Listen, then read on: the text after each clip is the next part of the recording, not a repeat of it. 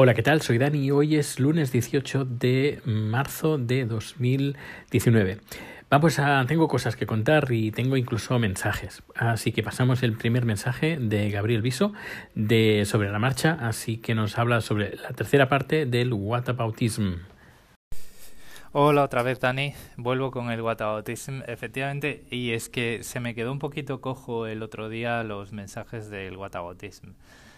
El whataboutism de lo que se trata es de eh, echar en cara el que tú no te preocupas de otras cosas. Vamos a ver, eh, vamos a ir del, del, del al whataboutism. El adominem es, pues tú no tienes por qué hablar de esto porque cualquier insulto, ¿no?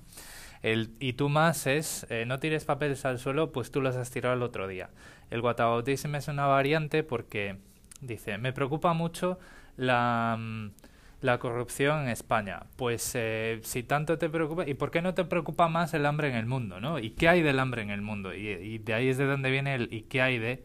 que es la traducción del whataboutismo. O sea que efectivamente esa es la diferencia y esa es la variante de aludir a algo que no tiene nada que ver pero que te debería preocupar.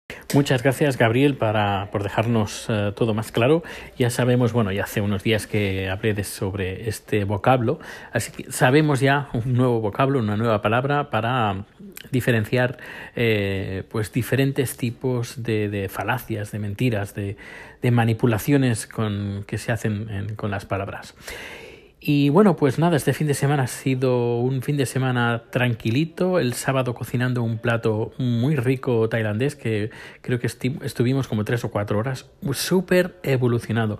Hay un vídeo que he colgado en el canal de, de YouTube. Así que si entras en el canal de YouTube, los enlaces los encontrarás todos, todos, todos en haciendoelsueco.com. Eh, también en haciendoelsueco.com encontrarás una entrevista que le hice a Chema Guijarro de Unidas Podemos, donde nos cuenta pues la campaña para estas, eh, estas legislatura de estas elecciones del 28 de abril. Muy interesante la entrevista, dura veintipocos minutos, pero está, no sé, a mí me gustó eh, charlar, charlar con él. Eh, estuve, estuvimos hablando, la, primera pregunta fue un poquito impertinente, uh, me pareció a mí, aunque eh, yo creo que era necesario después de los cambios que han habido últimamente en el, en el partido de Podemos. Así que, bueno, es una entrevista que se hace bastante llevadera se escucha bastante bien. Eso por, una parte. Luego, este fin de semana, aparte de, cocinar con comida Thai, pues hemos eh, donado, hemos regalado eh, pues la nevera y el congelador que teníamos eh, viejos y los hemos regalado. Y, dices, bueno, Dani, ¿cómo es que has regalado y que no podías sacarte un dinerito? Pues la verdad es que, a ver, la nevera ya de por sí era un poquito vieja, funcionaba. Eh, y bueno, mirando por, en, por internet el precio que, que, a lo mejor podíamos conseguir en dos, unos 20 euros, unos 30 euros, no sé, no, y tenerla ahí porque la, estaba en la calle, bueno, en la calle, en el, en el, en el jardín, eh, estaba un poco eh, resguardada de la lluvia, pero igualmente la humedad y todo eso, pues tampoco era plan de estar ahí, de estar que estuviera ahí en, fuera durante mucho tiempo, tanto la nevera como en el congelador. Así que dijimos, bueno, vamos a poner un anuncio en, en Facebook que eh, la regala, lo regalamos. Y el primero que venga, el primero que se lo lleva. Así que vino un, una pareja un, de señores, un, de creo que eran me dijeron que eran ucranianos que se ve que la madre ya una viejecita por lo que me, me comentó eh, había llegado a Suecia y la habían puesto la habían alojado en un pequeño pueblo y querían llevarla a la, a la ciudad un poquito más cerca de, Estocolmo y habían conseguido un apartamento y estaba completamente vacío. No tenían dinero, así que estaban buscando eh, pues estos anuncios de, que, que, regalan cosas y, de forma gratuita o con un precio muy barato, pues para conseguir y poder amueblar la casa de los abuelos, podríamos decir. Y, nada, les dije, mira, que también tengo el congelador, ¿os interesa? Um, vale, pues perfecto. Y luego teníamos una mesa, una mesa de comedor uh, que también estaba un poquito cascada y todo, y la teníamos para también para vender, que tampoco iban a dar mucho, unas 10 euros o algo así. Y dijimos, mira, uh, pierdo más el tiempo en hacer las fotos, bueno, en montar la mesa, hacer las fotos, poner el anuncio, eh, negociar eh, quién viene primero, quién viene segundo, que a lo mejor pasan uno, dos, tres, cuatro, cinco días, una semana. Digo, mira, le digo si la quiere y si la quiere se la lleva y así, pues mira, nos sacamos un trasto de encima. Y así fue. Le comenté si necesitaba eh, una mesa, dijo, pues mira, tenemos una que está, que se rompe, pues mira, no estaría mal. Le dije, pues nada, pues te la puedes llevar. Y nada, se la llevaron, se lo llevaron todo. bueno, todo lo que, lo que les di, lo que les dimos. Y la verdad es que, no sé, fue, estuvo bastante bien. No es la primera vez, y más estando con chat, que, que, damos, regalamos, donamos algo. Por ejemplo, es ya es usual de que periódicamente eh, demos algo de dinero, no mucho, pero bueno, algo de dinero a una organización en Tailandia que es de un señor sueco, creo que lo comenté, que eh, lo que hace es rescatar perros de, de la calle. Tiene una, un refugio y, y, bueno, es un señor sueco que estuvo veraneando en, si no recuerdo mal, eh, conté la historia en otro capítulo del podcast, pero bueno, es un, un señor que se fue a, Tailandia a veranear como otro sueco y le quedó impresionado con la cantidad de perros abandonados que hay en, en, en Tailandia en, general, no solo en Bangkok, sino en Tailandia en general.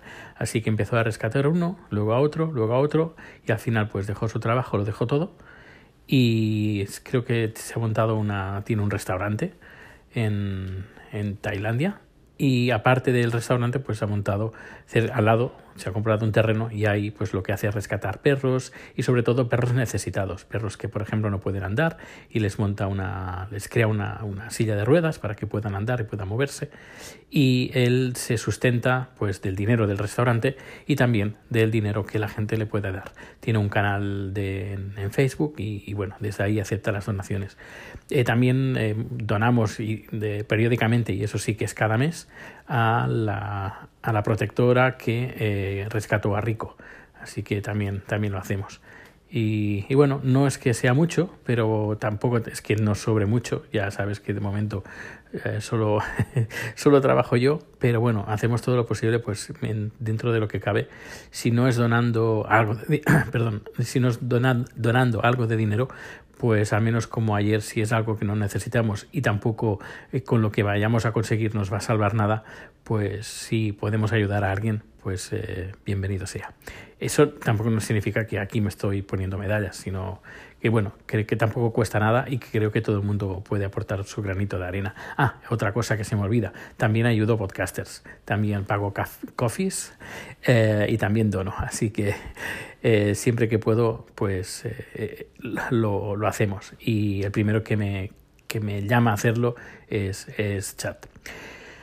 Bueno, pues nada, me despido del número de hoy con un corte de audio de que escucharás ahora al final, muy divertido, y es que, bueno, los trenes, eh, los metros viejos normalmente, bueno, y los nuevos también, Normalmente cuando estamos en una estación importante, como por ejemplo la de T-Centralen o Slussen o cuál, cuál es la siguiente así también importante que también así ah, Lilleholmen que son hay más ¿eh? pero bueno al menos las tres que porque pasan por mi, línea son líneas muy importantes donde hay paradas de buses grandes bueno paradas con muchos buses y hay mucha gente que entra y sale y eh, normalmente el conductor del, metro lo que hace es coger el micro y advierte pues eh, de, de, de, viva voz pues que se van a cerrar las puertas y que el tren va a destino pues el destino que sea y eh, normalmente los eh, conductores, mmm, nada, dicen la información normal y ya está. Pero hay algunos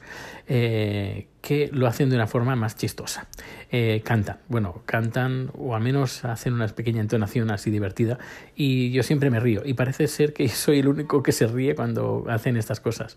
Pero no sé, me hace gracia. Y también me recuerda, por ejemplo, en San Francisco, que también lo hacen los conductores del bus. Hacen cosas así divertidas y de los, de los tranvías también. Y pues nada, os, como me hizo gracia cuando lo hice una vez, cuando se paró en Lilleholmen, dije, pues lo voy a grabar, que seguro que también va a hacer una, una pequeña cancioncita o melodía con diciendo el nombre de la parada, así que lo dejaré para que mis oyentes eh, puedan escucharlo. Y reírse si queréis, si os hace gracia, eh, pues como el conductor sueco dice el mensaje de que se van a cerrar las puertas y que el, eh, el, el tren el metro va en dirección Noshbury. Pues nada, eh, un fuerte abrazo, que disfrutes del día y recuerda, no saltes del, del capítulo porque tienes que escuchar este corte de audio. Hasta luego.